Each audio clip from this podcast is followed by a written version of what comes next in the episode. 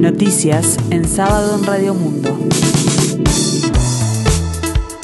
Informa Gustavo Pérez de Rueta. El tiempo continúa cálido aquí en el sur y área metropolitana, cielo nuboso, 26 grados la temperatura, 76% el índice de humedad. El presidente del Frente Amplio, Fernando Pereira, criticó con dureza el discurso y los anuncios de alivio tributario que realizó el presidente de la República, Luis Lacalle Pou, ante la Asamblea General. Por un lado, el mandatario anunció que habrá una rebaja del impuesto de la renta de las personas físicas y por otro, del impuesto a la asistencia de la seguridad social y además de disminuciones impositivas para las micro, pequeñas o medianas empresas MIPIMES. Desde filas Frente Amplistas entienden que el gobierno inició la campaña electoral al hacer ese anuncio de devolución tributaria es una devolución y no una rebaja. Están devolviendo lo que quitaron, expresó Pereira en conferencia de prensa y adelantó que están de acuerdo con la medida, aunque crean que es modesta y que la van a votar una vez llegue el proyecto al Parlamento por parte del Poder Ejecutivo. No obstante, recordó que durante la pandemia se aumentó el IVA para toda la población sin excepciones y que además se cambió la forma de ajustar el IRPF, que hizo que más trabajadores pagaran y que a todos les aumentara. Mucha de la gente que hoy deja de pagar es la que comenzó a pagar hace dos años. Hoy aflojan un poquito la cincha con el que habían apretado a la gente en uno de los peores momentos del país, sostuvo el presidente del Frente Amplio, quien agregó que las modificaciones propuestas no implican ningún cambio sustancial ni conceptual, tanto en el IRPF como en el IAS. Están totalmente confirmados casos de gripe aviar en San Gregorio de Polanco, dijo Domingo Ramos, director departamental de Tacuarembó del Ministerio de Ganadería, Agricultura y Pesca. Este sábado a las 15.30 horas el comité de emergencia desembarcará en San Gregorio con la presencia del propio ministro Fernando Matos y el intendente Wilson Esquerra. El Ministerio de Ganadería confirmó la presencia de influenza aviar H5 como causante de la muerte de 70 gallinas y otras aves de traspatio.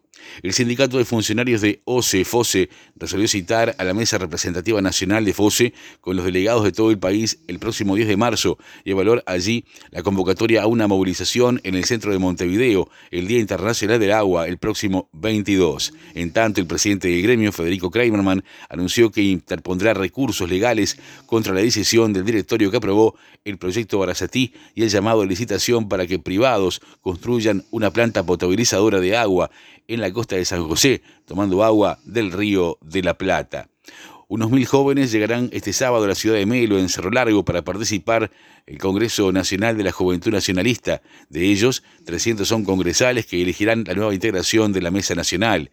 El encuentro llevará el nombre de la recientemente fallecida dirigente nacionalista y diputada por Rivera, Virginia Frost. Los congresales van a elegir la nueva mesa de conducción y a los dos representantes en la Mesa Nacional del Nacionalismo. La instancia se llevará a cabo en el Teatro de Melo y dará inicio en horas de la tarde, según informó Victoria Cardoso, dirigente de la Juventud Local, que subrayó que el Congreso se realizará por vez primera fuera de Montevideo. La actividad comenzará al mediodía con una ofrenda floral en la Plaza Aparicio Sarabia la ANEP decidió extender el plazo de inscripciones para realizar la prueba nacional de acreditación de la educación media básica denominada Acredita CB hasta este domingo 5 de marzo. Ya son más de 4.000 personas las que completaron el formulario de inscripción. Se recuerda que este año la única fecha de aplicación de la prueba en todo el país será el 1 de julio. Finalizado el periodo de inscripción, la ANEP comunicará a través de la web de Acredita CB y al correo electrónico de los postulantes la confirmación de inscripción y cercano a la fecha de aplicación, el local y horario en que deberá presentarse a realizar la evaluación. Entre este sábado y domingo y lunes comienza a disputarse el torneo competencia de la segunda división profesional.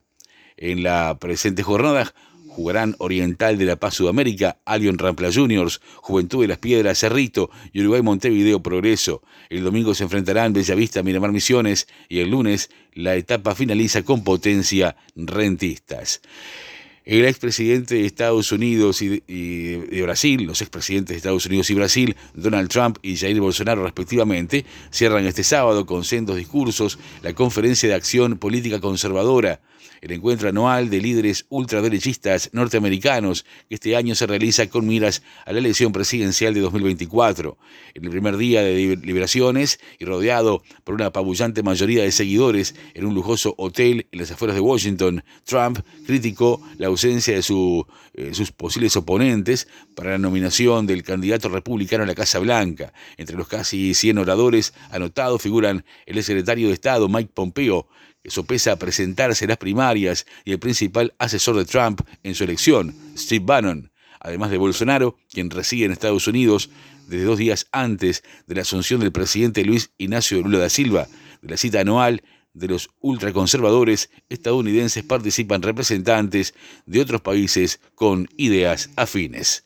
El tiempo continúa cálido aquí en el sur, cielo nuboso, 26 grados la temperatura, 76% el índice de humedad. Para hoy se espera una máxima de 31 grados. Para el resto del día tendremos cielo algo nuboso y nuboso, periodos de claro, probable formación de tormentas aisladas y en la tarde-noche cielo nuboso, probables precipitaciones aisladas. Para mañana domingo 5 de marzo tendremos cielo nuboso y nuboso, periodos de claro y en la tarde-noche cielo nuboso, periodos de nuboso.